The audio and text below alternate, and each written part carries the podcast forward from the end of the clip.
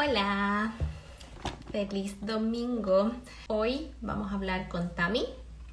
Ella es profe de inglés.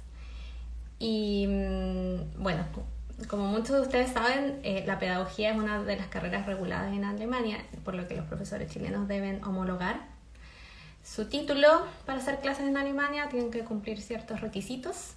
Y sobre todo eso, todo este proceso, vamos a hablar con Tami. Ella hizo su proceso y logró eh, habilitarse como profesora en Alemania. Entonces nos va a contar toda su experiencia. ¡Hola! ¡Ay, ahí está! Siempre me pongo un poco nerviosa al principio por, si Sí, no, sorry. No sabía bien cómo funcionaba esto primera vez que... Estamos listas. Uh. ya, perfecto. Eh, ¿Cómo estás, Tami? Todo bien, ¿y tú?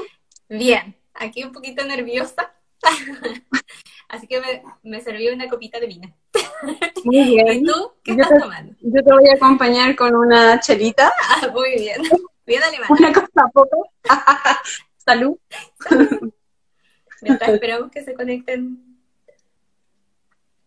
Trajiste mucha gente al, al live. Sí, mira, yo te quería preguntar incluso si esto va grabado, porque Sí, hay muchos grabado. colegas que... Ya, bacán, porque hay muchos colegas que, que estaban preguntando igual. Y te voy a etiquetar Porque no podía para- por si acaso, Sí. por si tienes más, más dudas, porque tú eres la experta en este campo. Y experta no...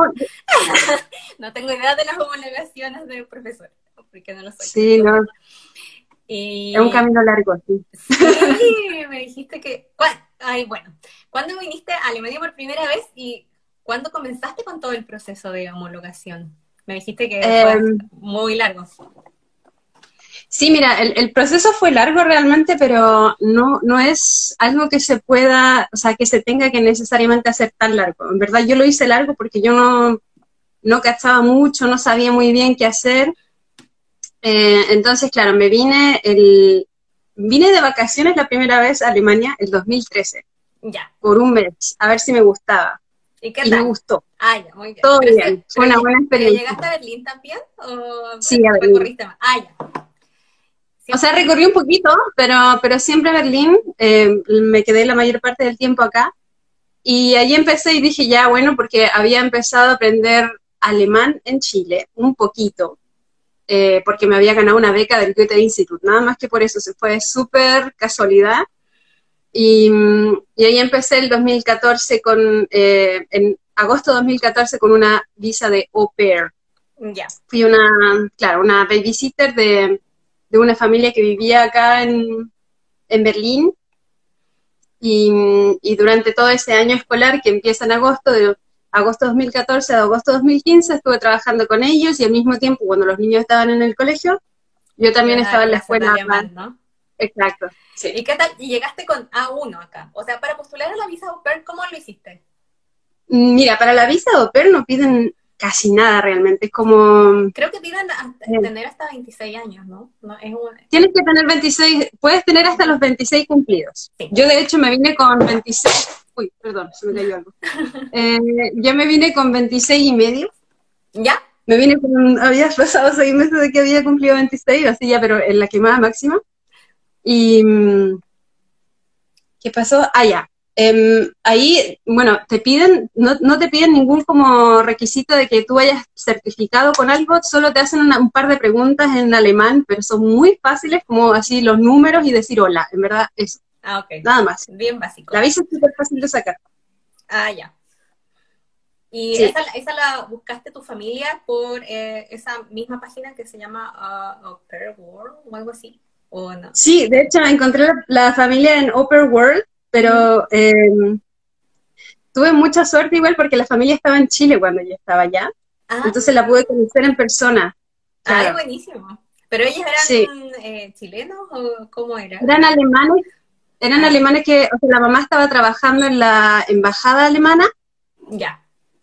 entonces, claro, se iban, se venían de vuelta a Alemania y querían seguir, eh, que los niños siguieran hablando español, Ah, y funcionó súper bien. Sí, Ay, qué bueno, súper buena experiencia. Qué lindo. Y ahí ya, llegaste con A1 y hasta qué nivel llegaste en ese año? ¿Ya completaste todos los niveles? ¿O cómo fue? Claro, aquí empecé al tiro con A2 ¿Ya? y terminé con C1. Ah, buenísimo. O sea, Qué ¡Qué seca! o sea que no paré, pues no hice, no hice ni ninguna pausa, ¿cachai? Como desde que empecé con el A2 terminé en C1 en un año. Ya, genial. No era súper experta, obviamente, me faltaba un poquito hablar y eso, pero ya, ya igual me podía defender, sí. Algo podía hacer con eso. Y aparte vivir con la familia alemana también es otra experiencia, ¿no? Como te sirvió para adaptarte también a la cultura. Sí, total. Cuéntanos un poco sobre eso. ¿Qué tal? Eh, en verdad fue, era un contraste igual, porque yo había eh, también conocido otras familias alemanas que vivían de otra forma, pero esta familia en particular, claro, uno se puede acostumbrar a todo lo que comen, a, eh, los horarios de comida que son súper diferentes, las formas que, no sé, las cosas que hacemos en Chile que no tienen nada que ver. algunos algunos obviamente como estereotipos, no sé, como la puntualidad y qué sé yo, eso sí es muy verdad, en, esta familia en particular. Eh, pero súper bien, sabéis que me sentí súper bien tratada, como mm, lo que uno podría pensar, no sé, de repente como algo de discriminación, es que nada, nada, nada, nada. Y en general, en todo este tiempo, eh, en Alemania, nunca he sentido que alguien me haya discriminado en, ámbitos laborales ni nada. De verdad que no. Qué genial. Fue una súper buena experiencia. ¿Y sabéis que más esto yo lo había hecho en Estados Unidos y fue una experiencia tan horrible en Estados Unidos. Ay, sí, te yo no terminé en Estados Unidos? Sí. yo no terminé mi estancia, pero no, mal, horrible. Eh, te tratan como un esclavo, de verdad, casi, casi toda la familia. Acá no hay mucho respeto, así, así que fue súper bueno. Ah, qué buena. ¿Y por qué decidiste ya quedarte en Alemania? Bueno, aparte que ya habías aprendido el idioma, como el esfuerzo ya... Fue no... eso. Sí, porque, sí, porque igual, o sea, después de aprender un idioma tan difícil, algo hay que hacer con eso, ¿no? Como, ya, pues algo. Dije como, ya, bueno, a ver si quedo en la universidad, igual sería bacán estudiar de nuevo. Y ahí probé. Ay, ¿qué hiciste? Mira, fui a... Claro, acá estando, en, estando todavía en, en Berlín, llevaba por ahí 10 meses, lamentablemente la visa de au es súper difícil de cambiar a otra, eh, porque siempre te piden que uno se vaya para la casa y ahí vuelva a hacer otro trámite si quiere volver. Em, bueno, la cosa es que yo llevaba ya 10 meses y dije, bueno, quiero estudiar, voy a ver si puedo completar mis estudios para ser profesora acá también. Yo ya era profesora en Chile. Profe de inglés eh, en Chile, ¿no? Profesora de inglés, yo había estudiado, claro, la licenciatura en lengua y literatura inglesa en la Universidad de Chile y después hice el programa de pedagogía en la Universidad de Chile también. Ya. Entonces, con todos esos papeles, em, sin requisito de idioma todavía, en ese momento no había certificado nada, eh, fui a lo que digamos es el Ministerio de Educación de Berlín. Es que esa es la cosa, porque como es, son estados federados, hay 16 estados federados en Alemania, entonces hay que ir al que a uno le corresponde, dependiendo de la ciudad donde vive, y ver si ahí, empezar por ver si homologan algo, porque hay estados federados que no homologan nada. Entonces, eh, un, ejemplo muy claro, y es el que siempre se quejan los colegas que tratan de homologar acá, es el caso de Bayern.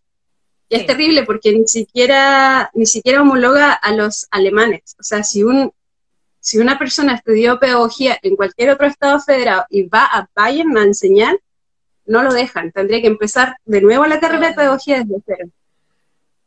Entonces, Entonces, no hay que es horrible. Si eres profesor, no, vaya para allá.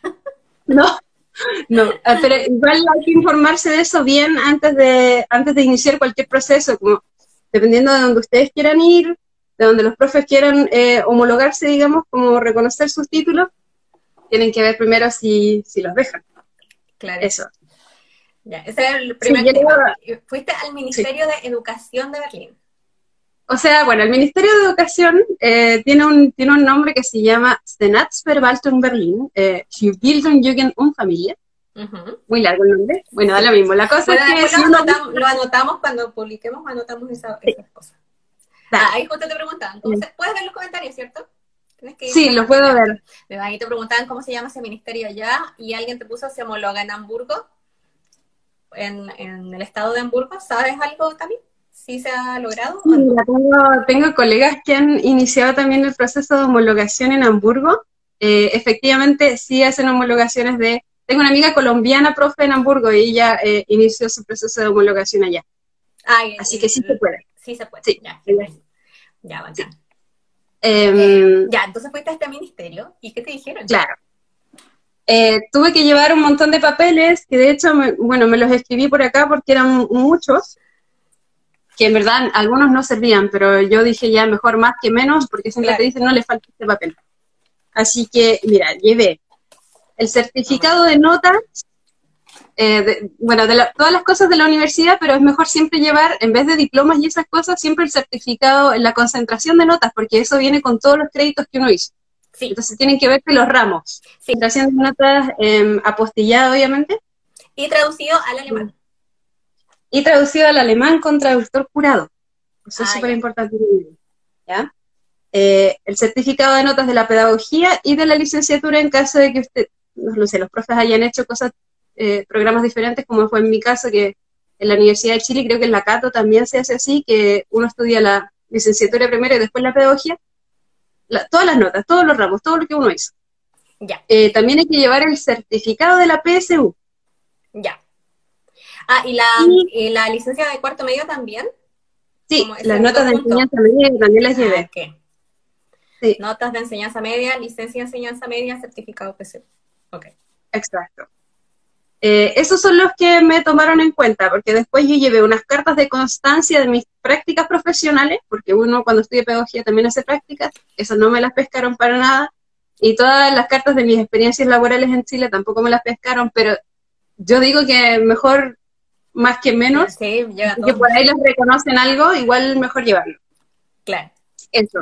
Todo eso traducido con apostillado en Chile, yo lo, lo apostillé en Chile y después lo traduje acá.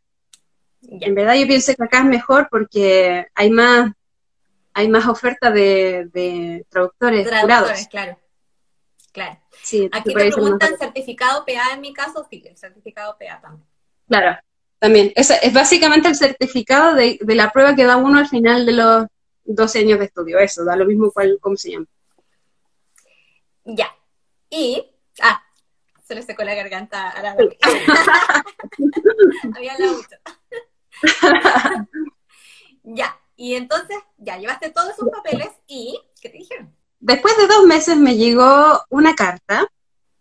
Eh, ahí están preguntando si pueden ser traducidos al inglés. Eso no va a funcionar o tienes menos posibilidades de que funcione, así que mejor al alemán. Em, Sí, al alemán. Si quieres hacer eh, todo este, eh, las homologaciones, siempre van al alemán. sí, Porque no, no he conocido a nadie que lo haya entregado en inglés. Sería muy buena onda si lo aceptan en inglés, pero no Mm. creo. no, no, eso funciona más para las universidades cuando Sí. uno está eh, postulando cosas en inglés, ahí sí, pero, pero esto todo va a ser en alemán, así que, Claro. claro, Estamos hablando del proceso de homologación del título de pedagogía. Eh, ¿De dónde se consigue el certificado PSU? Ah, ese hay un post al respecto, como uno de los primeros. Ahí está exactamente el paso a paso de cómo se consigue el certificado PSU. Al final, bueno, lo voy a compartir en historias por si lo quieren ver después. Sigamos. Tami. Perdón que te haya interrumpido. Es que- No, está bien. Em, bueno, yo mandé esta carta, de hecho, ahí también eh, eso es súper importante. Esta carta, eh, o sea, todos estos documentos se pueden mandar desde Chile, uno no necesita ninguna visa, nada al momento de mandar sus documentos a, mm, a los ministerios de educación de los diferentes estados federados. Tengo ¿Me una duda. Sí, Sí. eh, ¿enviaste los documentos originales o enviaste fotocopias certificadas? No, yo lo que envié fue, eso sí, el, los documentos estaban fotocopiados, Ya. pero tienen la traducción jurada, in- incluye, digamos, el, el- bueno, la firma y el timbre de el traductor o la traductora que dice ahí mismo, sobre la misma dice, eh, este, este documento es idéntico al original que me presentaron, bla, bla, bla. Es básicamente casi que una notaria que te está diciendo, este documento sí era igual al original, eh, etcétera. Entonces, la, traducción jurada. Exacto, la traducción jurada sí tiene que ser original. Eso sí, Ya. ya normalmente los traductores jurados dan tres copias para que uno pueda mandar a más de uno el, el- el documento. Genial. Sí, entonces, pero el, el documento nunca, nunca mandan los originales porque nunca van a volver. Porque no te los vuelven. Sí, esa es la cosa. Claro, Ya. exacto. Entonces, eh, claro, estaba dos meses después. dos meses después a, todo esto, el proceso para iniciar esta, para que te tomen en cuenta, digamos, vale 200 euros. Ah, ya. Para que para te consideren los papeles, para que te los reciban. Sí, son los eh, como costos administrativos, digamos. 200 euros para tomarte en cuenta. sí. Eh, Entonces, dos meses después me llegó la carta. Estos dos meses siempre pueden variar dependiendo de la demanda. ¿ya? Em, dos meses después me llega una carta que dice, usted necesita hacer las siguientes cosas. Le reconocemos tal y tal y tal, bueno, con los papeles que te dije que me habían reconocido, y me dijeron, usted necesita hacer, eh, en ese momento me dijeron, una segunda materia, porque los profesores de educación media tienen dos en Alemania. Entonces necesitas estudiar una segunda materia en la universidad. Em, esto van a ser solo 67 créditos de la segunda materia, ¿ya? Que son posibles de hacer en un año, pero se recomienda hacer en un año y medio, ¿ya? Ya. Pero yo tengo colegas que lo hicieron en un año. Es posible. Dijeron segunda materia y ¿qué otro requisito te pidieron? Además, em, me dijeron tienes que hacer una prueba que puede ser eh, una prueba de una hora en cada una de las materias que, que tú enseñes. En mi caso era inglés y español, entonces me iban a observar una clase de una hora en un colegio que ellos me iban a decir cuatro semanas antes y tenía que ir a hacer clase y demostrarla una hora. Y ahí ellos iban a evaluar si yo eh, estaba apta o no para ser profesora en Alemania. O la, la segunda opción era hacer el eh, temido referendariat, Aquí, mira, de hecho, todavía tengo los materiales del referendariat. Es, esto es, esta es la palabra más odiada, referendariat. y esa fue la opción que tú tomaste, por lo que yo sé. Esa fue la opción que yo tomé. Sí, porque, yo me vine, claro, me vine muy nueva, no tenía nada de experiencia, yo había hecho unos reemplacitos así súper nada en Chile y no, y el, el, sistema acá es otro, pero nada que ver, nada que ver con Chile. Entonces, obviamente, si daba la prueba de esa prueba de una hora, me iba a ir súper mal porque no, no, sabía hacer clases de acá en Alemania. Así que decidí hacer este referendariat, que es básicamente em, una práctica pagada em, que dura 18 meses. Esa práctica, los 18 meses también pueden ser eh, acortados o definitivamente eliminados si uno ya tiene eh, experiencia laboral en Alemania o en otros países. Si uno tiene muchos años de enseñar en otros países, puede llegar acá y, enseñar, empezar a enseñar sin hacer esta práctica. Eso depende de, claro, de lo que determine la gente ahí del Ministerio de Educación. Ah, claro. O sea, si tú tienes, por ejemplo, yo, tengo 10 años de experiencia enseñando cierta materia. Eh, ahí te, tú recomendarías hacer la prueba de una hora porque te sientes como un poco más seguro en hablar frente a una clase. Claro, mira, esto depende, depende, depende de las opciones que le den a la gente.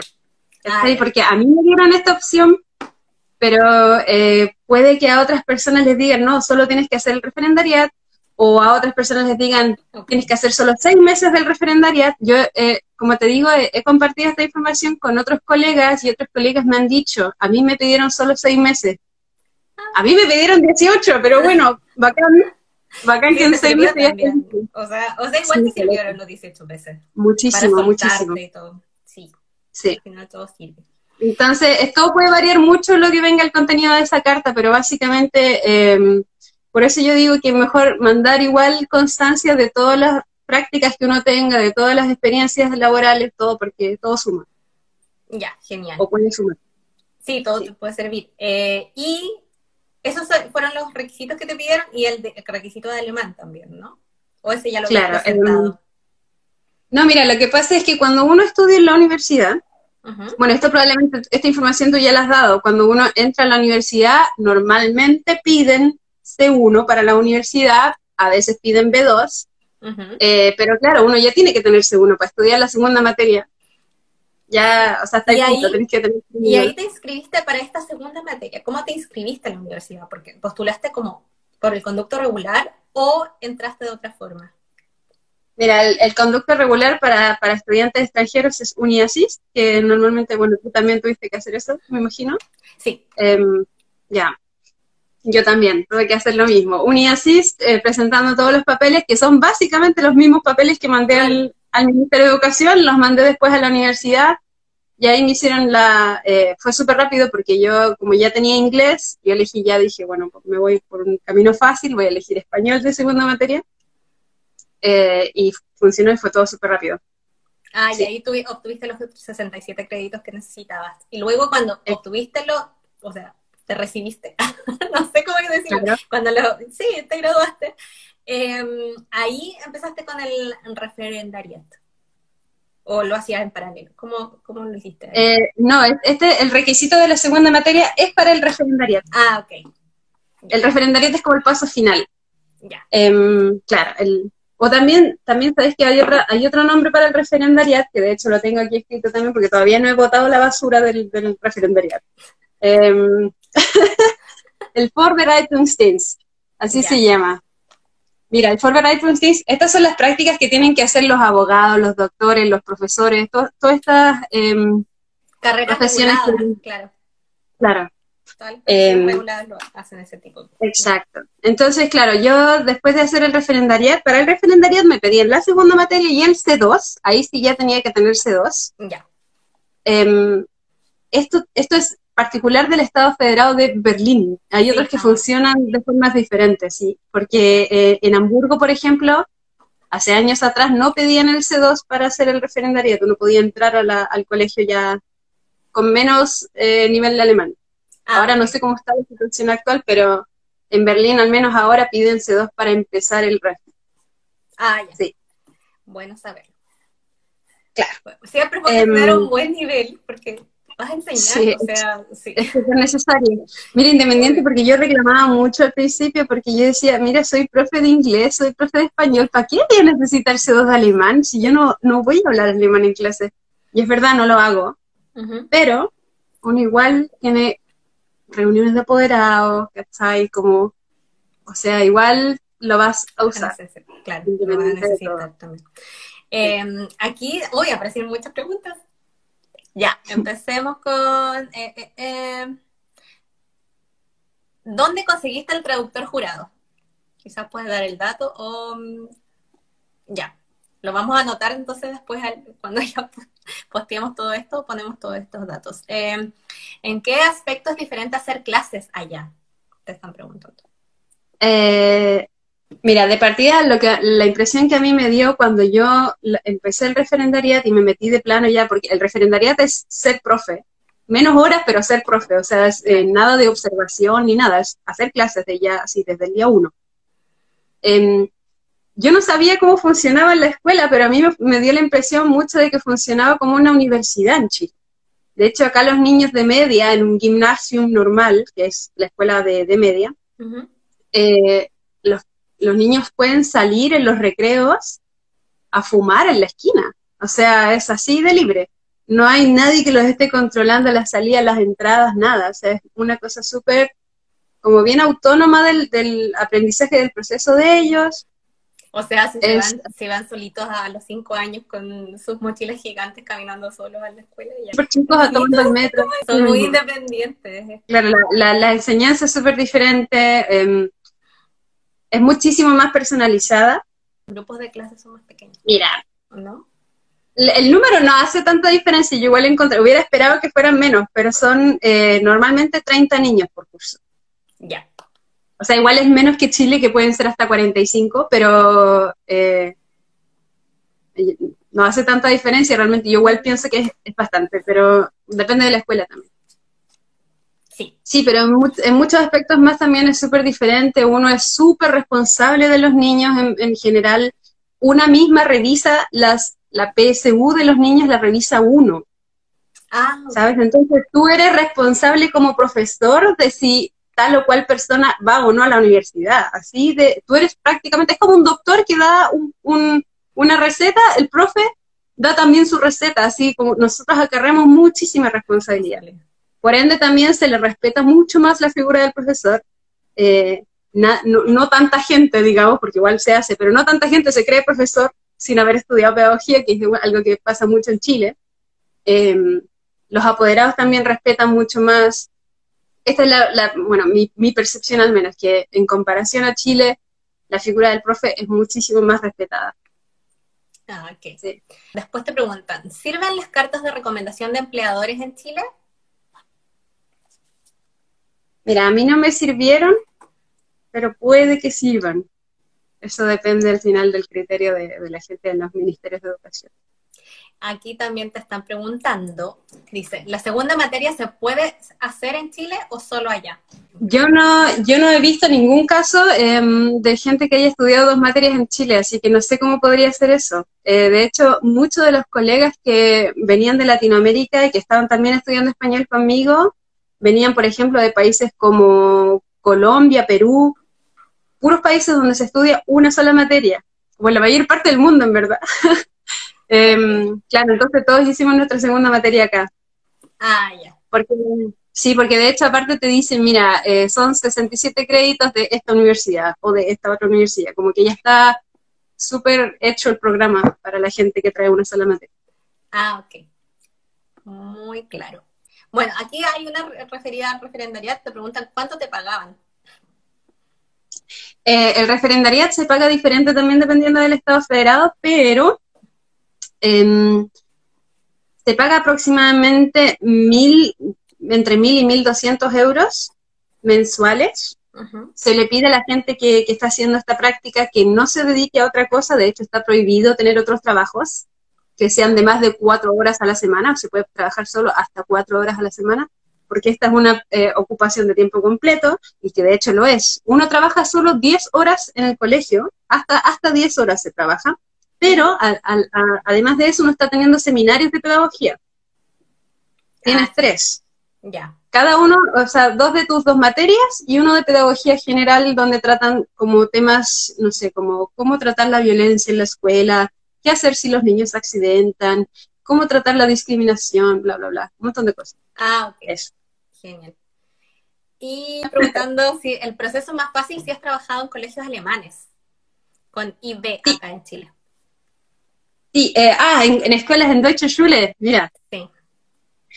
Yo no estoy 100% segura si reconocen las experiencias en Deutsche Schule afuera porque em, hasta ahora no he conocido ningún caso de un profe que le hayan reconocido sus experiencias en Deutsche Schule.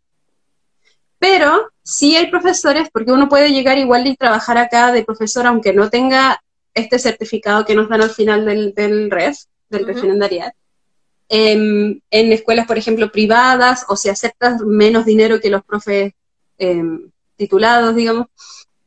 Em, si uno acepta menos dinero y trabaja igual, y trabaja por ahí, no sé, ponle cinco años en una escuela, y luego decides, ¿sabéis qué? Voy a hacer este proceso, te quitan el referendario, no lo tienes que hacer, porque ya trabajaste cinco años, o sea, ya ah, sabes Ya tienes la experiencia acá, ya. Exacto. Pero Deutsche Schule afuera no te puedo contestar porque no he visto ningún caso todavía, así que no sé. Ya. Bueno, sigamos con tu proceso. Ya, llegaste a esta práctica pagada de 18 meses, hiciste la segunda materia, tuviste el C2, todo tu bla, bla, bla. A todo esto, gastaste en la traducción de los certificados, gastaste 200 euros para que te aceptaran los papeles.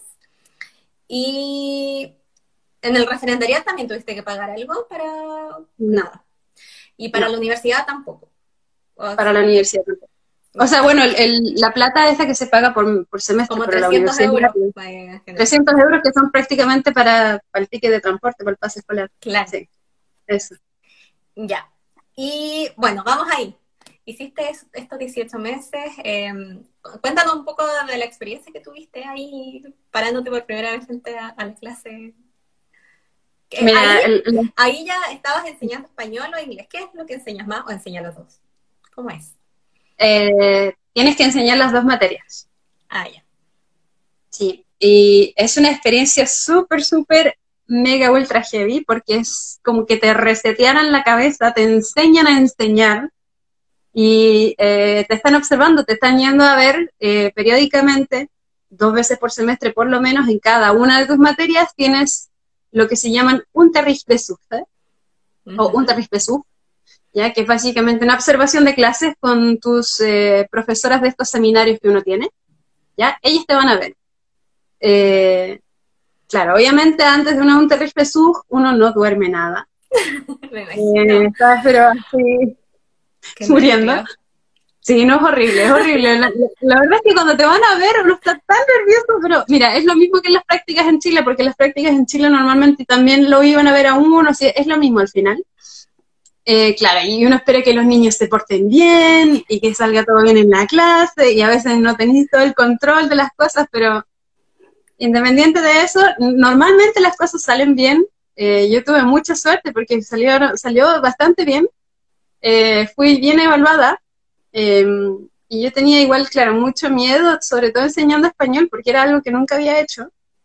Y a veces uno no sabe ni cómo explicar gramáticas ni esas cosas, pero sabes que al final como el, el, saber de la materia, digamos, el manejar la materia es un detalle muy mínimo en relación a todo lo que tiene que hacer un profesor, ¿cachai? Que es como tratar con personas, básicamente, eh, en, un, en un contexto súper eh, extraño para uno. Claro. Está en otro país, es como todo funciona diferente. Entonces tratar de hacerlo bien es esto, es más preocupante que honestamente si, si uno se equivoca en enseñar matemática, biología, lo que sea. Es que al final eso da lo mismo. Em, eso. Pero es una experiencia súper enriquecedora que a mí me ayudó muchísimo a entender cómo, cómo se aprende y cómo hacer la pega. Es como súper importante. Eh, yo le agradezco a Caleta mucho haber tenido esta oportunidad verdad. Y ellos te eligieron el, colegio, ¿cierto? ¿O tú tenías que ir postulándote a los colegios? El colegio es asignado. Ah, sí. A mí me tocó uno bueno por suerte, pero me queda lejísimo, pero no importa porque era bueno. Entonces, ah, sí, es asignado normalmente. Y ahí te preguntan, entonces son 10 horas a la semana en el referendario. Sí, eh, son 10 horas a la semana 10 horas de trabajo a la semana yendo al colegio, haciendo clases, eso es. Pero uno tiene, o sea, todo lo que uno tiene que preparar para mostrar, más ir a los seminarios, claro, ya esas son varias horas a la semana más. Por ahí, eh, sumándole las horas de seminario más las de clases, son como 17 horas semanales, pero todo el trabajo detrás es mucho, porque uno tiene que presentar mucho, mucho trabajo. Entonces al final igual es un trabajo de tiempo completo. Bueno, como todos los trabajos de profe, al final, sí, los profes trabajan mucho. Eh, ¿Qué te iba a decir? Ah, aquí hay otra pregunta. En el caso de tener una profesión más, además de pedagogo, ¿la otra profesión puede contar como otra materia? En este caso, psicología. Podría sí, porque de hecho, eh, en Berlín al menos, el caso es que hacen falta tantos, tantos profesores que están aceptando gente de otras materias incluso para ser profesores. Entonces, eh, eso se llaman los Quereinsteiger.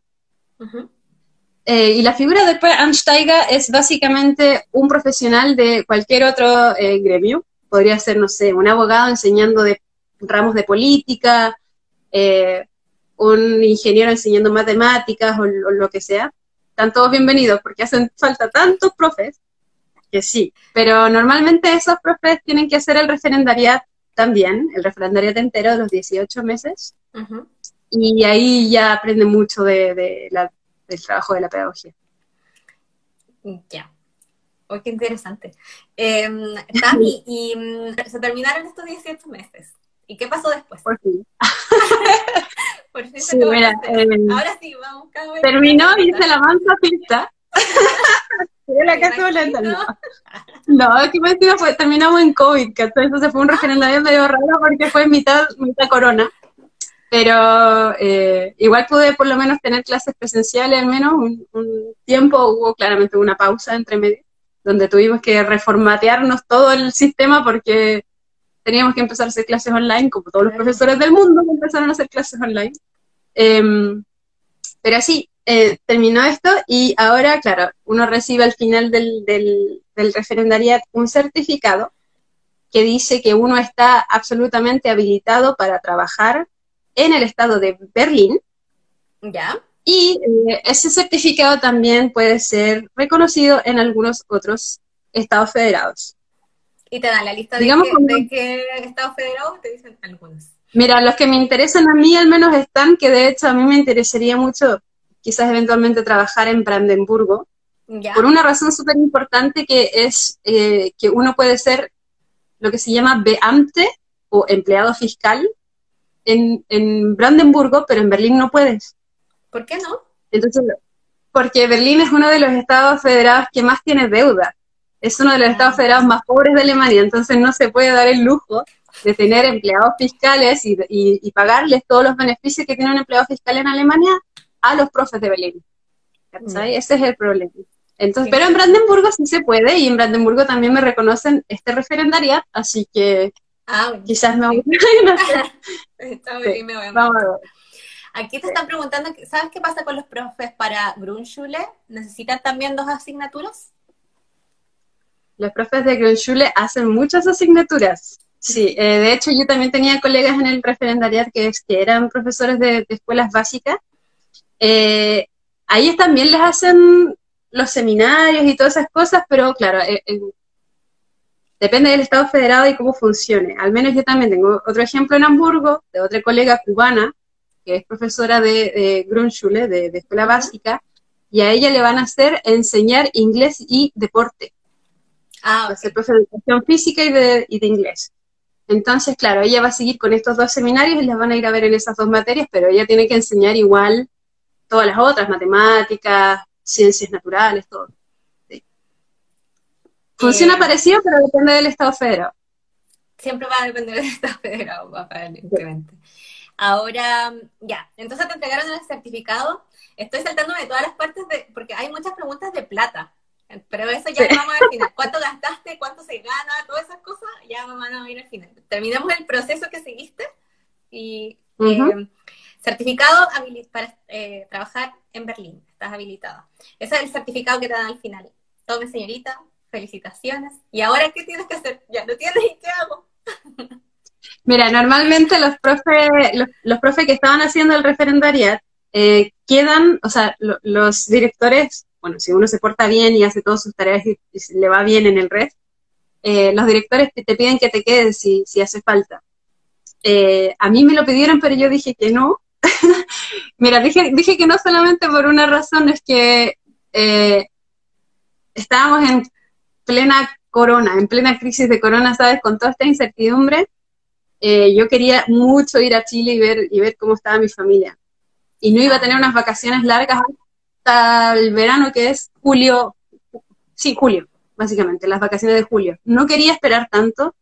En enero, em, en enero de 2021 yo terminé y en febrero ya quería irme a Chile y solo por eso dije que no, porque quería, bueno, claramente irme por ahí un mes. Entonces eh, dije que iba a hacer una pausa y después iba a empezar el siguiente año escolar que comienza ahora en agosto de 2021. Y, pero espera, ¿vas a hacer una pausa en este mismo colegio como que te gustaría volver? ¿O cómo vas, qué, estás haciendo ahora? ¿Tienes que buscar en eh, hice trabajo? ¿No? claro, hice una pausa y ahora ya empecé, ya, ya hice todas mis averiguaciones de colegios que me quedaran más cerca, porque como te dije, este colegio me quedaba a más de una hora, porque fue asignado, yo no lo, yo no lo escogí. Eh, entonces necesitaba también que fuera algo que me quedara más cerca, si no me iba a tener que cambiar de casa, porque estar más de una hora de Sí, es mucho. Entonces, y aquí hay muchos colegios que enseñan español y todos los colegios enseñan inglés. Entonces, empecé a buscar aquí alrededor y ya encontré un colegio y ahora voy a empezar nuevo. ¡Ay, buenísimo! ¡Felicidades! Entonces, ya.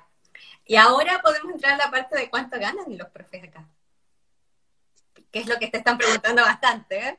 a ver, ah, hay muchas preguntas sobre eso. A ver, primero te preguntan, ¿a cuánto invertiste en el proceso, en total? Ya, la inversión total primero. Mira, a ver, voy a, voy a hacer las matemáticas porque yo no, no me calculó y quizás no quería hacer esto. como que duele. ya, sí. Ya, las eh, traducciones. Claro, las traducciones me salieron por ahí unos 200 euros porque eran muchos papeles. Pero yo traduje igual más papeles de lo que debía, por, eso te digo, como yo mandé más papeles de lo que me pidieron. Eh, por ahí me salieron ya, no sé, sí, unos 200 euros más los 200 de eh, ¿Para los, gastos administrativos para, el Anakenon. 200 eh, euros semestrales del, de la U. 300 por, bueno, eso fue, puede ser hasta un año, así que pongámoslo como el mínimo, serían 600 en la universidad. Ya, hasta ahora llevamos Creo que eso, pues, no, a ver, Claro, en la refinería te pagaban, entonces ahí cubrías tus gastos y cubrías también el transporte que te quedaba lejos. y eso. Ah, el, el TOEFL, no, no el TOEFL, el test DAF, que también cuesta como 200 euros, que también tuviste que dar. Eh, mira, yo no, yo no di test DAF, ni ah, di, eh, o sea, para entrar a la universidad yo di el TSH.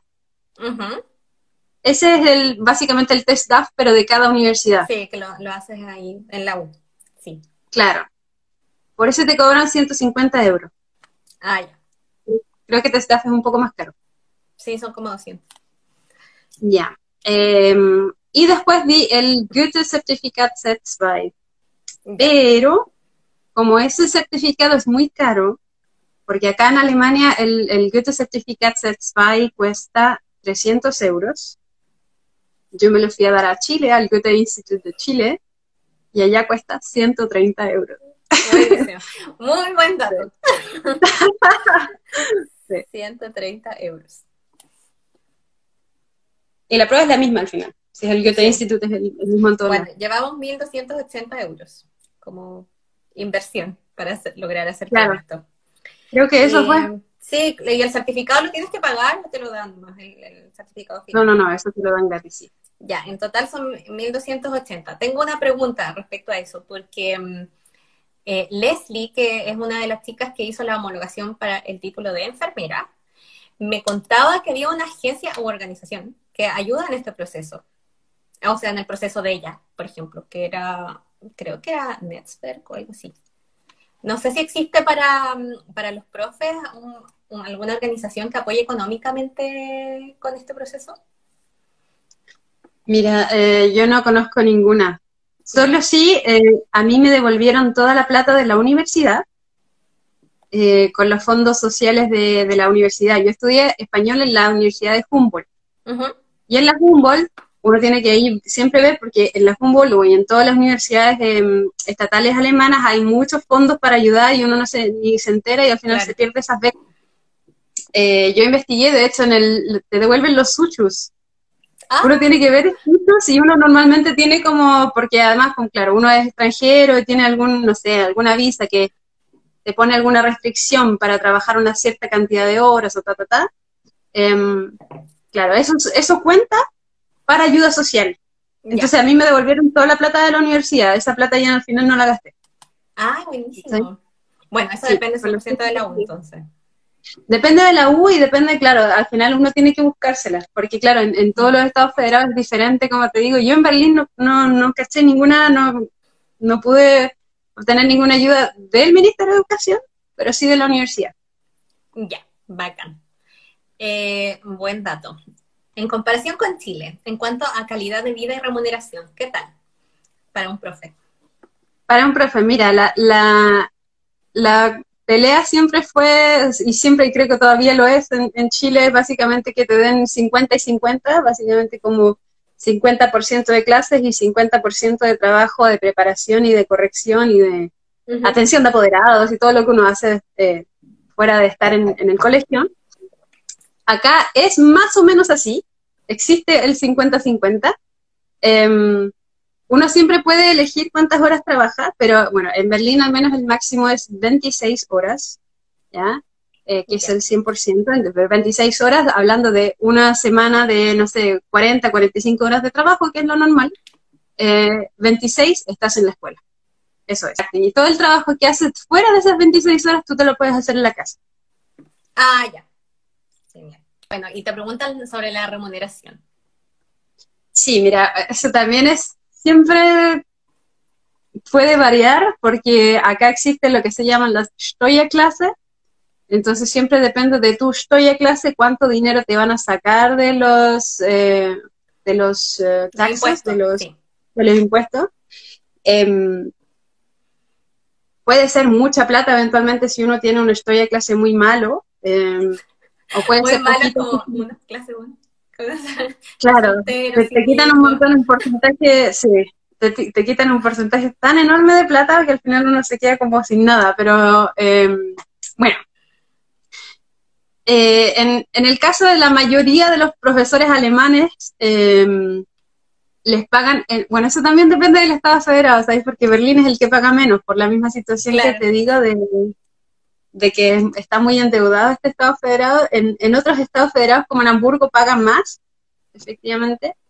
Em, si un profesor, un profesor, por ejemplo, eh, con, que es empleado fiscal, que es Beamte, puede, puede ganar hasta 3.800, 4.000 euros sin tener que pagar muchos impuestos, vale decir, eh, él se queda con esos 3.800 o 4.000 euros.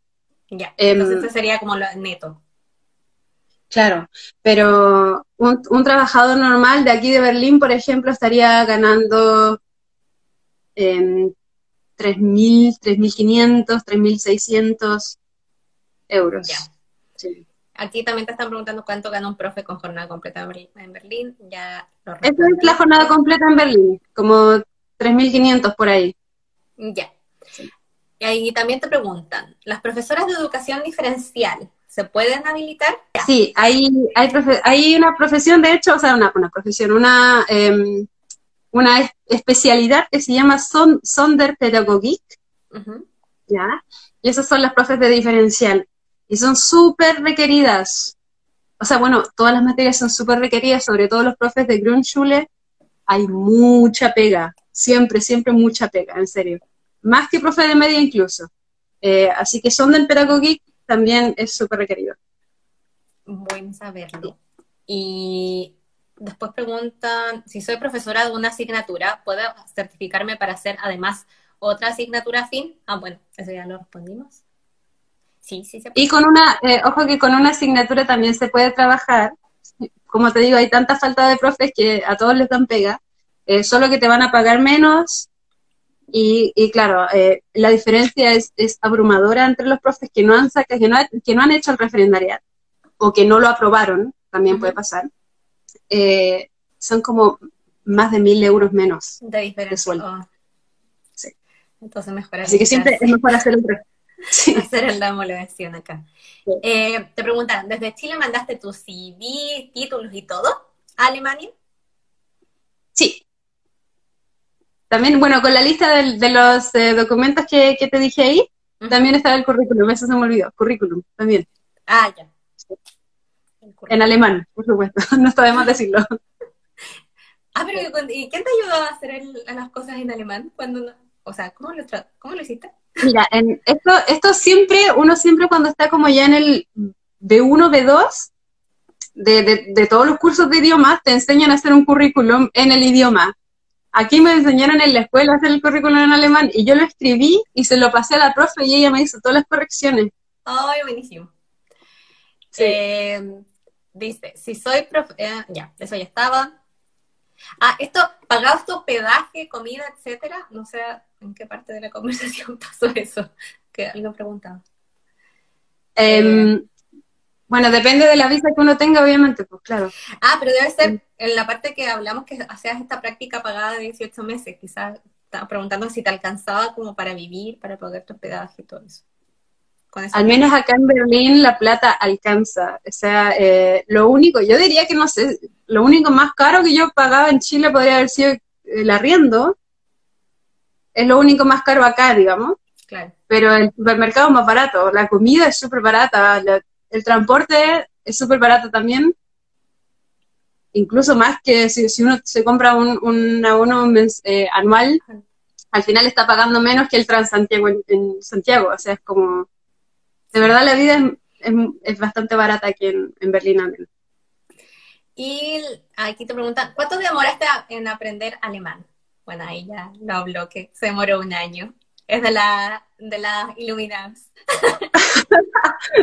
no, mira, mira, cuando lo que pasa es que claro, yo tenía esta vista de au y como el, tiempo de au y todo el tiempo que pasan los niños en la escuela te da mucho tiempo para aprender alemán.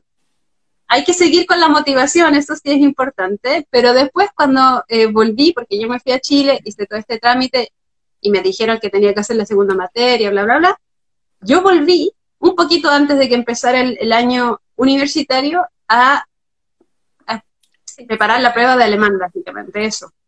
Em, la prueba de alemán de, para entrar a la universidad, la del C1. Entonces, claro, por ahí en total habrán sido 15 meses. Sí. Pero con mucho, mucho constancia. Mucho esfuerzo. sí, para aprender un idioma hay que ser muy constante, especialmente este. Em, ah, y ahí te preguntan, sí, pero ¿lo pagabas tú o te lo pagaban ellos? Eh, sí, se lo pagaba. Ella, esta es una práctica pagada, entonces se lo pagaba su empleador. Eh, ¿Van a subir este live? ¿Me perdí la primera parte? Sí. Em, ahí te preguntan algo que tú debes saber, eh, Tami. ¿Es verdad que si sabes inglés avanzado, aprender alemán es más rápido y menos complejo? ¿Qué opinas tú? Eh, yo opino que sí. Yo opino que haber estudiado, porque yo igual, claro, soy profe de inglés, yo había aprendido inglés antes de alemán. Me ayudó mucho a haber aprendido un idioma para aprender otro. Sí, eh, quizás las palabras no tienen mucho que ver, pero eh, es la práctica, ¿sabes? Que uno como que entrena el cerebro para aprender idioma y al final no importa tanto cuál sea, pero ayuda un montón a haber aprendido un idioma antes de... Es verdad, como que el, segundo idioma es el que más cuesta, especialmente si lo aprendes cuando ya estás grande, yo diría. Y ya el tercero es como ya, uy, va fluyendo un poco más, más rápido. Pero a mí lo que me cuesta mantener la motivación. Ahí dice, son lenguas familia el inglés con el alemán? Mira, pertenecen a la misma a la misma familia de las lenguas indoeuropeas, ¿ya? Pero tiene otras dificultades. Básicamente la gramática es la gran dificultad del alemán, ¿ya? Porque tiene casos que son más parecidos al latín. Entonces, como si yo me pongo a, no sé, quizás hubiese preferido aprender latín antes que inglés, antes de alemán, porque me hubiese ayudado más a aprender latín antes de... Pero al final da lo mismo. Son, son lenguas de la misma, de la misma rama, pero ya. son igual súper distintas. Aquí pusieron, qué seca para explicar el proceso, se nota que es buena profe la colega. Sí, está súper claro. Em, deja ver si nos falta cubrir algunas de las preguntas que teníamos. Eh, por mientras puedes tomarte tu cerveza o leer si es que hay una, si es que hay más comentarios. La última parte sería más bien hablar de qué consejos le darías a, tus colegas chilenos que quieren venirse a Alemania o que todavía están dudando, así como, ¿debería irme? ¿no? Depende de qué tan satisfechos estén con el sistema en Chile. Eh, nosotros, eh, yo siento que igual, claro, yo trabajé súper poco, pero me pude dar cuenta de cómo es trabajar en Chile, eh, de toda la explotación de los profesores en Chile. No voy a decirte que acá se trabaja menos, porque no es así, o sea, uno igual trabaja las 40, 45 horas que, que trabajas en Chile, quizás en Chile son más, un poquito más. Em, pero claro, uno de partida puede elegir cuántas horas quiere trabajar. Uno no tiene que trabajar las 26 horas que te piden en Berlín. Uno puede trabajar, por ejemplo, no sé, decir, desde 17 horas a la, a la eh, semana, ya, eh, y así. Em, Así que, claro, uno puede elegir si quiere ganar un poco menos de plata y no le importa, vale, entonces trabajo menos horas, pero tengo más tiempo para mí. Eh, y yo encuentro que es algo muy, o sea, una flexibilidad que uno tiene que es tremenda, que es muy bacán porque esa posibilidad uno no la tiene en Chile. Además de que, claro, eh, llegan muchos apoderados y llega mucha gente a decir que cualquiera puede hacer la pega del profe y bueno, uno dice, ¿para qué estudié cinco años si toda la gente se cree profe? Eh, entonces siento también que no hay mucho respeto por los profesores en Chile como lo hay acá. Eh, en ese sentido, claro, todas esas cosas que uno puede manejar su vida privada y que, y que uno tiene respeto laboral y, y por su profesión y todo eso, a mí me hacen querer quedarme acá y trabajar como profe y aunque sea un camino un poco más largo, porque hay que aprender el idioma y eso, eh, se retribuye muchísimo más. Aparte, claramente, claramente, o sea, la paga es así como tres veces el sueldo chileno, pero eh, claro, eso, no sé, yo encuentro que, sobre todo el respeto que se le tiene al profe y, y eso es lo que me hace decirle a los profes, vénganse para acá, porque aparte, hay mucha pega. O sea, hay muchísimo trabajo. Incluso si no hacen el referendariat, si les falta alguno de estos pasos, da lo mismo porque igual pueden encontrar trabajo, les van a pagar un poquito menos al principio, pero después uno se va poniendo al día y, puede recibir el sueldo que, cualquier profesor alemán eh, gana. claro. Em, ay, me, motivaste.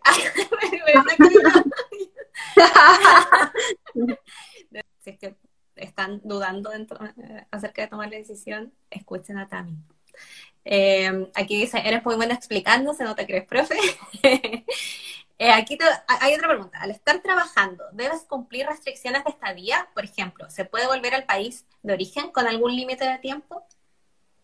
Esa es más que nada por la visa. Al tener este referendariat, ¿qué visa es la que te dan? ¿Te dan visa trabajo? ¿O qué tipo ah, bueno, mira, lo que pasa es que normalmente, claro, lo, que hice yo fue sacar primero la visa de au pair, volví a Chile, empecé a hacer el trámite de homologación, volví a Alemania con una visa de preparación de estudios, preparé la prueba de alemán, entré a la universidad, cambié la visa de preparación de estudios a visa de estudiante, y la visa de estudiante al final te da un tiempo para trabajar. Sí, son normalmente. Exacto. Bueno, como estudiante uno también puede trabajar un máximo de 20 horas, em, pero después de haber estudiado, también tienes un tiempo para trabajar. Y después de, cuando uno ya está trabajando, uno puede sacar su visa de trabajo. Sí. Y después cuando uno ya está, ya, ya lleva por lo menos seis meses en el referendariat, uno puede sacar lo que se llama su Niederlassung, Em, que es básicamente establecerse en Alemania, em, que es digamos como el pequeño paso previo a sacar el pasaporte. ¿Ya? Porque con, uno con el Niederlassung básicamente... Esta, es la residencia permanente. ¿Por cuánto tiempo te la dan? Eso es indefinido, porque básicamente lo que uno declara ahí es que uno puede sostenerse en Alemania. Uno es trabajador, paga sus impuestos, lleva varios años viviendo acá, fue estudiante, bla, bla, bla. Entonces ya, ahora cuando yo, yo haciendo el referendario ya puedo hacer mi Niederlassung. Y ahí te dan un, un, eh, lo que se llama un Aufenthaltstitel, que es eh, un befristet, indefinido. permiso de residencia, la tarjetita y todo eso. Exacto, un permiso de residencia indefinido. Y después de sacar el Niederlassung, cuando tú ya tienes todos tus documentos en alemán y ya pagas tus impuestos, eres un trabajador normal, puedes sacar tu uh, pasaporte alemán. Claro. Entonces, claro. pero ahí tienes que renunciar a la, al pasaporte. A la chilena. Sí, lamentablemente sí. Eh, así es la cosa porque, claro, normalmente se puede solamente tener la doble nacionalidad cuando uno es hijo de chileno mm, que nació allá y tiene padres alemanes. En ese caso sí dejaban, sí, por pero así como de nacionalizarse en otro país, sí te quitan la chilena. Pero eh, es interesante porque los chilenos tenemos que renunciar pero hay países que no necesitan renunciar. Por ejemplo, los argentinos pueden, pueden nacionalizarse alemanes, pero pueden mantener su nacionalidad argentina. Es algo, no sé si será algo del, de la ley chilena, no sé, en realidad. mira, esa ley nosotros también la investigamos un poquito en el contexto de, eh, de todas estas cosas que están pasando ahora, como esta votación, por ejemplo, donde no podemos votar, porque no hay distrito internacional. Eh, a propósito, a la gente que está viendo desde Chile, por favor, voten. es importante sí, por favor. Nosotros em, ya pudimos votar en la prueba. La primera. y ahora no podemos votar más, más allá de eso. que por favor vayan a votar, representennos. En este contexto de... Claro, ahí, ahí, hablamos de eso también, porque claro, queríamos tener distrito internacional, que al final se hicieron como 10 intentos, ninguno funcionó. Eh, y hablamos también, esta era una de las cosas que queríamos cambiar con un distrito internacional, por ejemplo, no tener que perder la, eh, el, pasaporte chileno cuando uno se nacionaliza alemán, porque, eh, por ejemplo, un mexicano que se nacionaliza alemán puede seguir siendo mexicano, o un argentino, o un italiano, no sé. Entonces, la cosa es que nosotros habíamos visto, claro, que efectivamente esta, esta ley había sido promulgada, creo, en dictadura. ¿Sabes? Ah, Entonces, como para todos los exiliados que se fueron, claro, ¿no? Claro. El gobierno de ese entonces no quería que la gente volviera, entonces nos quitaron las nacionalidades. Por eso nosotros seguimos teniendo esta ley, por eso hay que cambiar la constitución. sí, para no perder muchas cosas más también. Pero una de esas es para, claro, no perder la nacionalidad chilena. Es que después, en algún momento igual, hay que, o sea, llevas 20 años viviendo acá. Obvio que quería votar por, tu líder. Exacto. no, sí, obvio, obvio. De hecho, yo también lo pienso. Yo, llevo 7 años viviendo acá. Eh, obvio que quiero votar. Ahora se vienen las votaciones pronto de cancilleres y eso. Y, y obvio que quiero votar. Ya llevo 7 años viviendo acá. Eh, pero no puedo porque, claro, no. Intenté hacer mi Niederlassung, de hecho, pero por corona no, no pude hacer. Ah, ok. Todo se demora más por corona ahora. Eh, te preguntan, aquí hay más preguntas. ¿Tienes residencia ahora? Sí, ahí, ah, bueno, ahí está, me está hablando sobre eso. ¿Te puedes quedar por siempre? ¿Te puedes quedar por siempre? Sí, ahí también lo respondí. Ahí preguntan, no sé si lo respondieron, pero quisiera saber si post 30, con pocos años de experiencia, es recomendable. Eh, yo debo decir que yo me vine con, bueno, casi con 30 años y con así un semestre de experiencia en Chile. Así que es muy recomendable. sí. aquí, de verdad la edad, eh, yo siento que no. No, da, súper lo mismo. De hecho, sabéis que yo tengo colegas homologándose que tenían 47 años. ¿Cachai? O sea, da, súper lo mismo. Sí. Eh, ahora te preguntan, ¿cómo acreditas la experiencia laboral de otro país?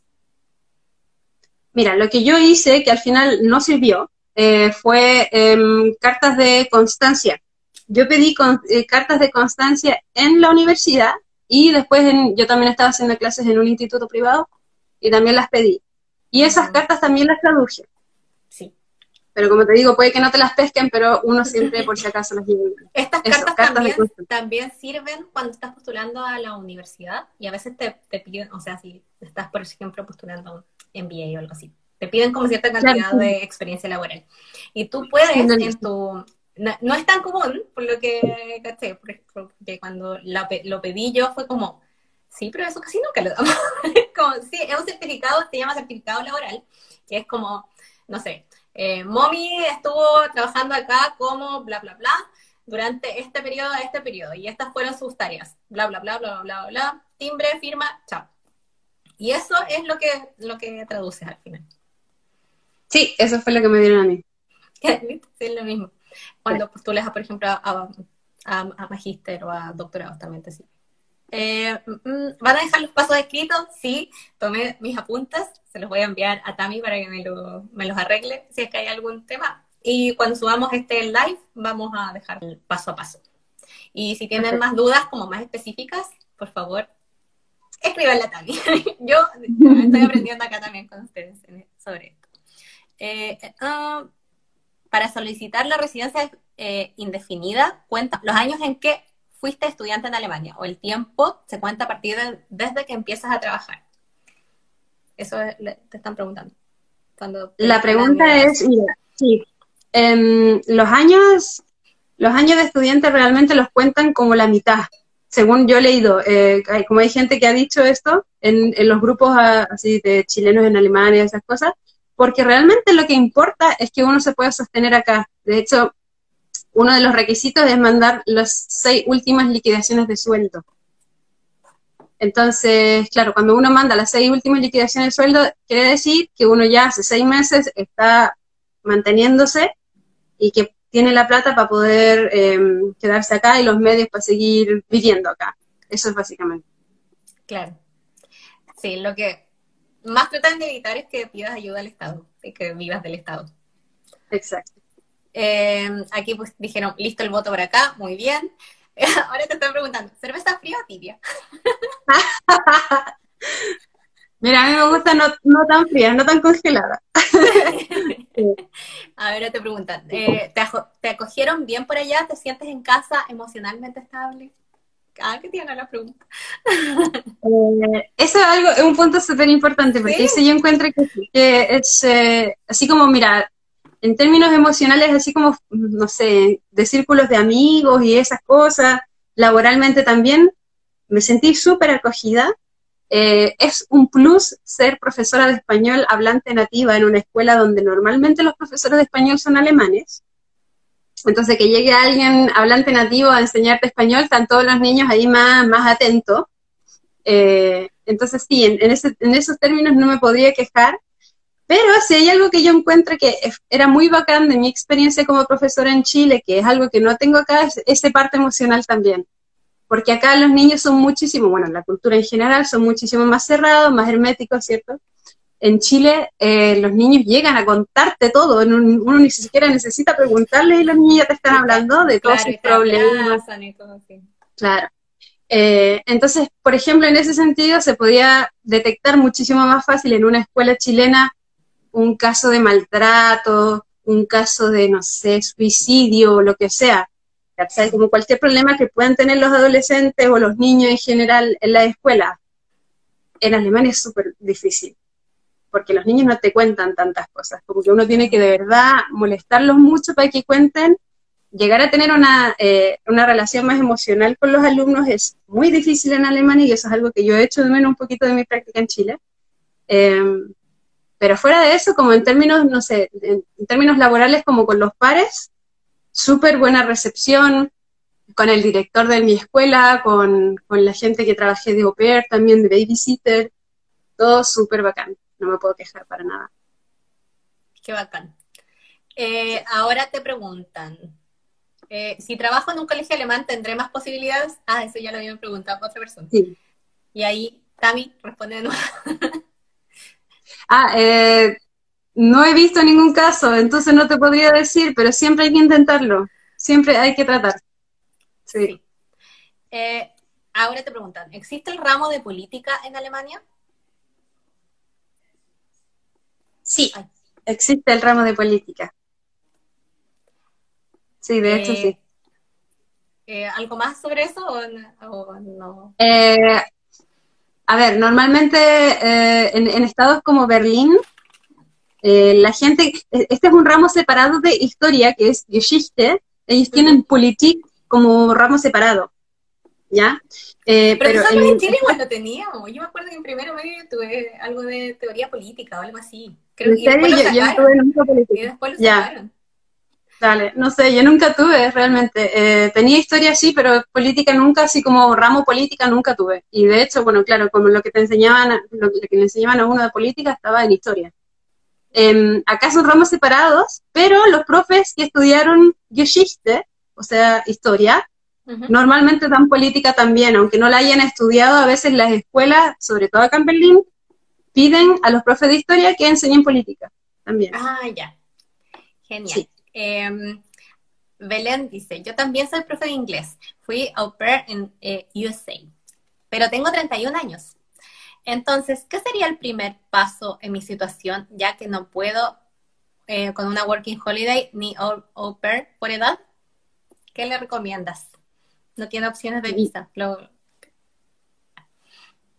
Mira, hay otras opciones de visas, como por ejemplo em, ser freelance trabajador, como trabajador autónomo, esas visas también, de hecho, todas mis amigas que primero sacaron Working Holiday y después siguieron con visa freelance, porque efectivamente, claro, ya no tenían eh, más edad y las visas de Working Holiday nunca las estiran ni las renuevan ni nada de eso, es normalmente un año y, fue.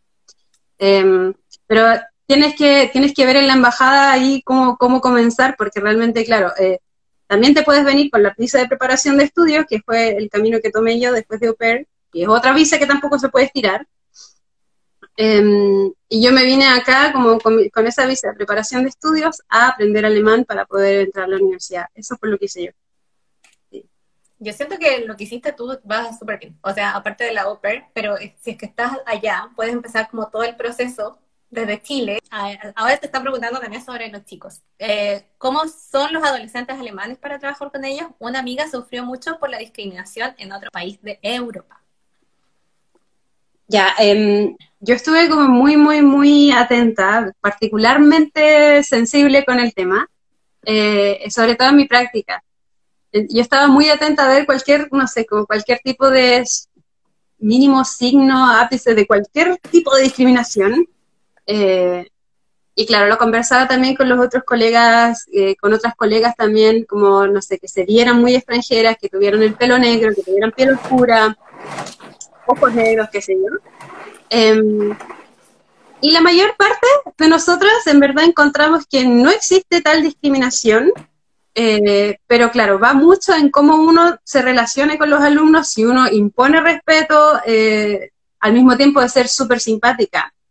Em, porque claro, no sé, yo soy como bien eh, súper simpática y súper así, la más querible, hasta que porque como en todos los países del mundo, siempre hay gente que intenta pasarse por la punta y uno tiene que rayar la cancha, digamos. Entonces, como claro, en algún momento toca ser un poquito pesada. Y, y nada, realmente mira, el único problema que yo tuve en mi práctica de estos 18 meses de haber trabajado en una escuela fue que los niños se reían de cuando yo hablaba, porque yo no hablaba alemán con ellos, porque claro, estoy haciendo clases de español o de inglés, pero cuando yo decía los nombres de los niños en alemán, obviamente, eh, los niños se reían de cómo yo hablaba, no sé, tal o cual nombre de algún niño. Entonces yo les dije, nosotros tuvimos una conversación, y de hecho la tuvimos en alemán, y ahí entra el, el C2, que es realmente necesario. ¿Qué le dijiste? Eh, claro, y ahí tuvimos la... Sí, claro, ahí tuvimos una eh, hora de reflexión en donde yo le dije, chiquillos, hay que respetar porque algunas personas lo pueden malinterpretar como diciendo ustedes que son unos, no sé, racistas o lo que sea. Yo sé que ustedes no son así, bla, bla, bla. Y si todo se conversa, va todo bien. Al final hablamos acerca del asunto y nunca más hubo ningún problema. Eso fue lo único que yo podría decir como que fue una, pero es que ni siquiera, ¿cachai? Es como, los niños se rían de todo al final y son súper burlones, ¿cachai? De cualquier cosa y con todos los profes, incluyendo los alemanes. Pero si uno les dice como, oye, ¿sabéis que esto puede ser eventualmente un problema grave? Lo dejan de hacer. La mayor parte son gente muy razonable. Em, espera. Bueno, ahí ya eso y luego te preguntan Ah, lo mismo. En Chile, en colegio es mucho acoso laboral. ¿Cómo es la relación con los, con los y las colegas y los jefes allá? Em, mira, de partida hay algo muy bacán de ser profesor acá, que es que no existe UTP. ¿Qué es UTP? Eso es algo... UTP es la unidad técnico profesional de las escuelas en Chile, que normalmente te están diciendo, manda las, em, manda las planificaciones, haz esto, lo otro, las pruebas, bla, bla, bla. Es la presión, básicamente. Ah, Eso es lo que hacen todos los departamentos de UTP de todas las escuelas de Chile. ¿Ya? Son ah. los más odiados por los profesores. ¿Ya? Entonces, claro, acá no hay UTP, es algo muy bueno. Porque cada uno, cada otra más, una muy importante que se me había olvidado decir. Eh, es claro que... Empezaron a poner corazones al... sí. Entonces, claro, cada profe se hace su planificación, cada profe se hace sus pruebas, cada profe idea sus clases como ellos quieren, siempre, o sea, siempre hay un currículo que, que hay que seguir, pero al final uno ve cómo la hace y, se, por eso te digo, también se respeta mucho más la figura del profe porque se confía en el profesional. Nadie te va a dudar de que, ay, no, oye, esto no corresponde con no sé qué, no. Ya. Eso. que todo bien sin interés. Sí. ah, ya, y hablaste también ya, la relación con los colegas y jefes, también dijiste que es súper buena, que no has tenido nunca ningún problema. Eh, aquí dice, me cayeron muy bien las dos, me motiva mucho su entusiasmo y energía, yo estoy en un curso de B1 aún, muy contenta. Bien por las mujeres luchando por nuestros sueños. Sí. Vamos, bacán. Vamos, dale, Oye, aquí el, el 63% de los seguidores son mujeres. Muy bien, me parece excelente. Sí, me, a mí también. Somos bacanes. sí, como que siento que somos más ya. Bueno, me voy a Alemania, no sé el, idioma, voy a aprenderlo, vamos. Dale, eh, hay que darle Aquí te preguntan, si acaso soy profe de biología, ¿allá podría estudiar para ser profe de otra asignatura sin hacer todo el pregrado de nuevo? Sí. Eh, yo tengo también amigos, colegas, profes de biología, que mm, eh, de hecho tengo una, una, bueno, una colega que era profe de biología en su país de origen, vino para acá y estudió español conmigo. La eh, combinación español-biología va bien, hay hartos ah, profes que han hecho eso también. Así que eh, uno que tenga un, un profe que tenga una materia ya en Chile, no tiene que volver a estudiar todo de nuevo, como yo dije yo. La, la, mayor parte de nosotros estudiamos solo un año en la universidad, no más. Eventualmente se puede hacer, si uno quiere hacer los ramos así como relajadamente, año y medio. Pero eso. Pero siempre se puede combinar con español al final. La, mayor parte de las, combinaciones son posibles, sí. Ah, ya. Yo he visto profes de todo, profes de matemática y español, profes de informática y español, no sé, de todo. Oye, ¿qué tal las clases que te hacían en la universidad sobre el español? O sea, tú sabes español, pero no sabías, no sé si sabías como todas las reglas gramaticales o la forma de enseñar español como, como segunda o tercera em, lengua.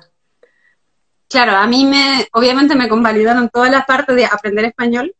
Em, claro, no, una vez nomás tuve que ir a dar una prueba, pero era tan estúpido porque era una, una prueba de escuchar una historia y anotar, y yo entendía todo, obvio, pero no sé, me hicieron hacerle igual. Después de eso ya nunca me hicieron hacer un, un, un uno.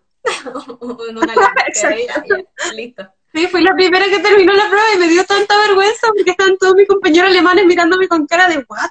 Así como, bueno. Que seca. Entonces, fue muy tonto, no sé por qué me hicieron hacer eso. Pero bueno, eh, no, los demás, los demás era todo básicamente puras cosas nuevas, porque tenía que aprender historia de los países de habla hispana, tenía que aprender mucho de, literatura de, países de habla hispana. Eh, entre medio de eso también hicimos un viaje a Cuba, financiado por la universidad, así que no, bacán. De hecho, aprendí muchísimo de la historia de España, de la historia de Uruguay, de Argentina, de, México, de un montón de cosas bacanas, ¿no? Me gustó mucho. Este, sí, qué bacán. Muy buena onda. Eh, ahora eh, alguien puso, hola, tengo una meta de irme a Alemania, ojalá a Múnich, en dos años. Tengo 34, soy artista visual y título de profe. Aunque empecé con una pyme, que es un estudio de arte contemporáneo en donde doy clases. Eh, ¿Puedo hacer eso allá? ¿Instalar un estudio de arte y dar clases de modo independiente?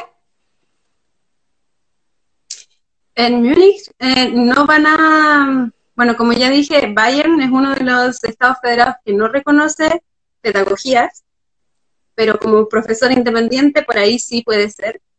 Claro que uno nunca va a ganar la plata que gana un profe de escuela, em, pero, o sea, si le quieren dar como profe independiente, claramente se puede, o sea, eso lo puede hacer uno en cualquier estado federado, solo que no necesitas hacer este proceso de homologación y además el estado de Múnich, de Bayern, digamos, no te lo va a permitir, así que yo preferiría irme a otro lugar quizás, pero que fuera más fácil, pero, pero si se quieren hacer profes autónomos, claro, pueden.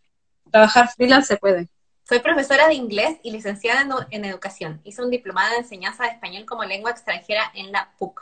¿Sería más fácil para irme y estudiar español como segunda materia? Yo creo que sí, incluso, bueno, yo intentaría mandar los papeles de la, de la PUC del, del diplomado de español, a ver si eso me lo reconocen también, pero como, como les digo, siempre depende de la gente del Ministerio de Educación de cada estado federado, pero yo mandaría todos los papeles. Sí, tiene eh, mucha más posibilidad. Tami, una pregunta. Eh, este proceso lo estamos hablando sobre Berlín, pero no sé cómo le podríamos recomendar a alguien que nunca ha venido a Alemania, no sabe realmente a qué ciudad irse. ¿Qué ciudad tú recomendarías así como profe? Para acá.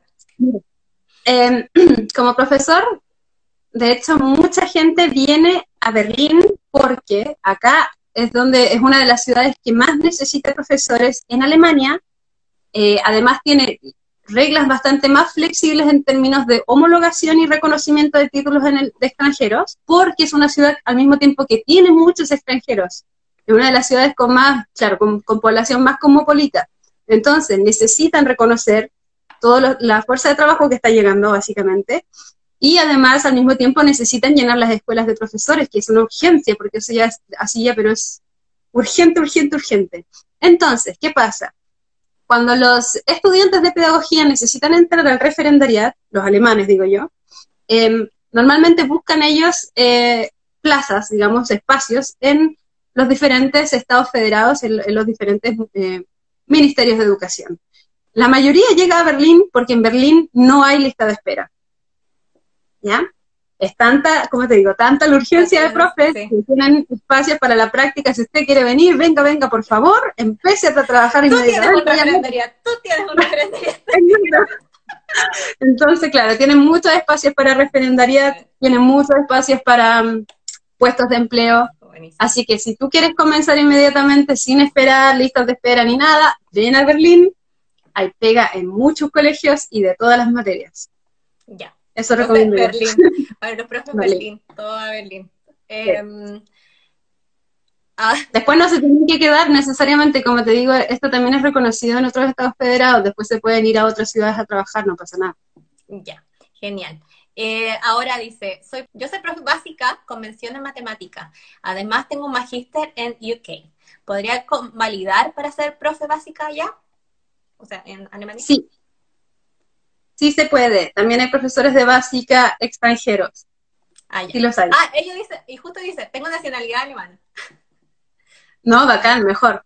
Pero mira, la nacionalidad en realidad igual, claro, como em, quizás te va a ser muchísimo más fácil en términos de visa, porque no vas a tener que pedir ninguna visa, igual te van a pedir los, eh, las exigencias de idioma. No importa si eres alemán, de hecho hay alemanes que han estado viviendo, por ejemplo, 25, 30 años en Chile y después cuando quieren volver a trabajar al, eh, mercado laboral alemán, tienen que dar la prueba del Goethe.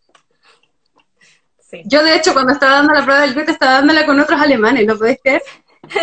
no, es que después, de 25 años igual, yo siento que el alemán queda un poco cojo, supongo. Sí, por eso. Así que probablemente la, la prueba la tenés que dar igual, pero no va a necesitar visa.